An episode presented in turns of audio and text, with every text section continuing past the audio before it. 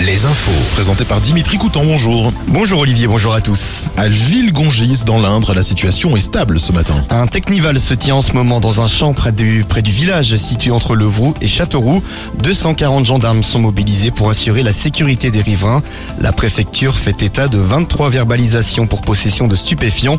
Les secours, eux, ont porté assistance à 86 personnes depuis le début du rassemblement. Une d'entre elles se trouve en urgence absolue et 16 en urgence relative.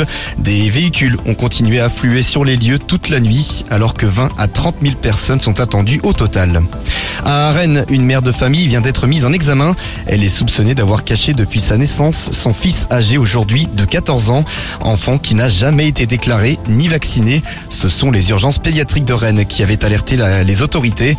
L'adolescent venait d'être admis, il ne pesait que 25 kilos et présente un retard intellectuel. Une nouvelle fusillade a éclaté mercredi soir à Nantes, quartier Bellevue.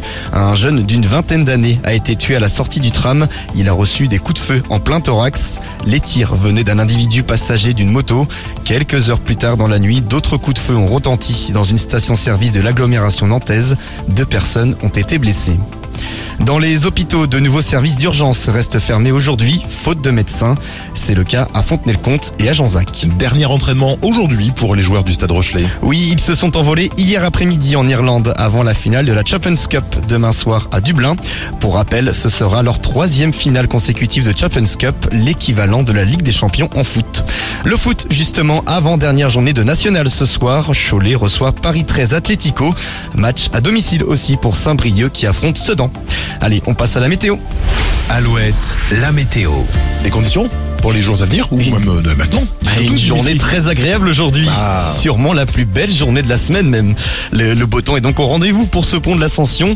Les maximales, elles, se situent entre 19 et 20 degrés.